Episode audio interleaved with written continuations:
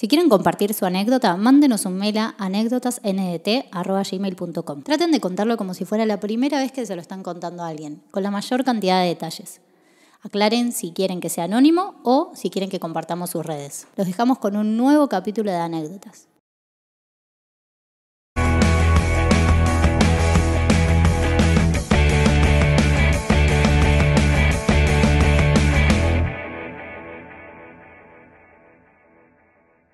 Bueno, Cristian, eh, ¿algo para saber de esta anécdota? Eh, es fuerte, es dura. Cuando me di cuenta de lo que estaba hablando ya estaba ya era tarde. Eh, y para esta época me pareció que por ahí podía estar buena contar. Bueno.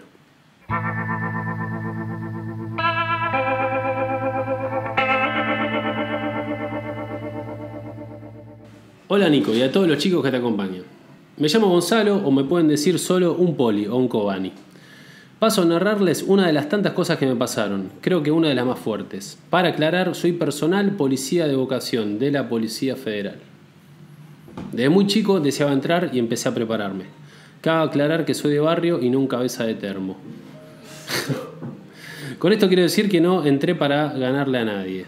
Mi objetivo fue siempre ayudar a todos por igual.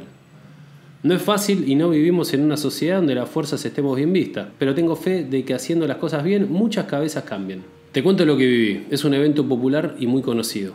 Ese día, 30 de diciembre, me encontraba de servicio, estaba con un compañero patrullando, es medio rebuscado dar detalles explícitos de cómo se maneja, pero digamos que tenés zonas asignadas a patrullar. Está bien. Aproximadamente alrededor de las 23 horas, desde comandos nos desplazan por un supuesto indicio de humo. Teníamos que ir para confirmarlo y dar apoyo. La dirección era Bartolomé Mitre 3060. Como era cerca de las fiestas, la gente estaba más eufórica, pensé. Le juro por mi hija que a esta altura pensaba que nada me iba a sorprender. Tengo un par de cortes con arma blanca, tuve mi primer enfrentamiento a los 19 años, estaba curado de espanto y como aclaré antes, esa necesidad de servicio siempre me llevó de cabeza al caos. Llegamos al lugar y era un desastre, no paraban de salir personas y humos de un boliche. Al instante dimos la alerta. Bajé y cegado por el humo entré caminando contra la gente que empujaba para salir. Logro caminar unos 20 metros adentro, hoy me parece poco, pero juro que me costó un huevo llegar.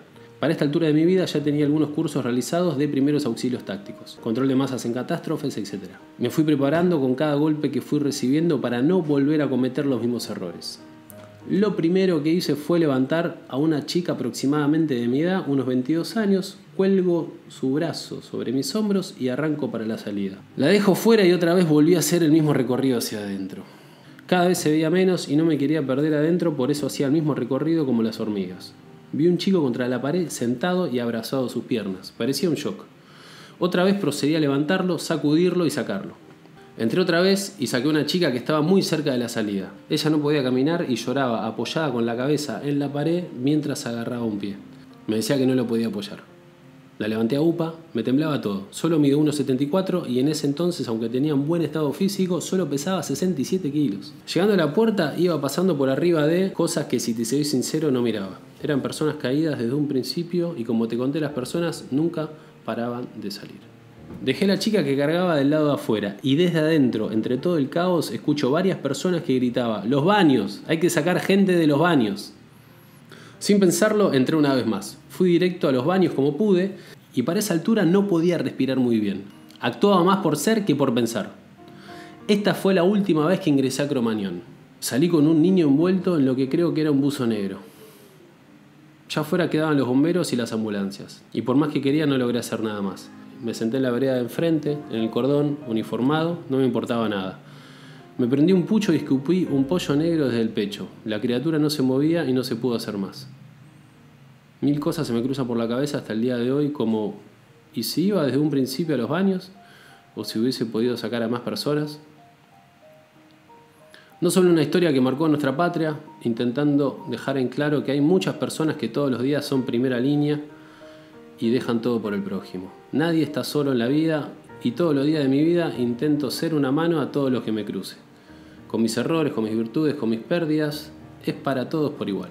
El error de pocos no mancha el sacrificio de tantos. Todos hacemos algo, de algo somos responsables. Tendemos a mirar para otro lado o las fallas del otro. Pero nos necesitamos entre todos y hay que corregirnos mucho para ser mejores. Esta es la anécdota que más me marcó. Y si bien es un poco fuerte, tenía ganas de contársela. Saludos chicos, sigan así. Nada, no, tengo- no tengo mucho para decir, boludo. nada. Es re triste esto, boludo. No puedo decir nada. Sí, es re duro. Eh, um, Porque además esta es una de las que. sí, de Hay miles. varias. De miles, boludo. O sea, murieron 194 personas. A mi hermana se murió en Eh, un, un capo, el chabón, gracias por mandarme. Personalmente yo era fanático de Callejeros y, y como que me marcó una bocha. Nada, no, no, no sé, no tengo mucho para decir, boludo. Es una, es una tragedia extrema y. Y nada, no sé, boludo. No, no tengo. Además que no me puedo ni poner en el lugar del loco porque ni a palo. O sea, si no estuviste ahí me parece. Pero loco como el chabón se queda con culpa que no ayudó y ayudó un montón. El- lo triste de esto que es todo, es culpa de todo, esto como que es toda una mierda, boludo. Toda la corrupción, eh, la gente, como que es todo, todo, toda una mezcla de, de responsabilidades por todos lados. Sí, es eso, como que el garrón de, Crom- de Cromañón es que fue negligencia de todos lados, fue desde la corrupción del Estado hasta eh, la inconsciencia de un chabón que estaba ahí, pero era parte de la cultura rock, que se venía haciendo una bocha, y durante yo iba a recitales de rock todo el tiempo, y bengalas y tres tiros todo el tiempo, y nunca pasó nada. Vivía siempre. Y, y- y nunca. Y pasaba, yo me acuerdo de un recital de jóvenes por dioseros, me acuerdo que se empezó a quemar. Fue, fue a muy, muy poco tiempo antes que, que callejeros. eso. Y lo, y, y lo, y lo- lo pagaron con agua, así como. Ahora vi el, el- el documental de Rompan Todo, ¿viste? El Rock Nacional, y cuando llega Cromañón es como. Nada, se murió, o sea, aparte de que se destruyeron familias y murió gente, también lo que es la cultura rock como que se apagó también bastante. Eh, medio que el rock también sufrió como, como arte, una bocha. Y sí, no- no- no tenemos mucho para decir, solo gracias por mandarnos y, y nada, nada, eso. Manden sus anécdotas a anécdotasndt.gmail.com y bueno, eh, me bajó ni un toque esta boludo. Nos vemos la próxima. Chau.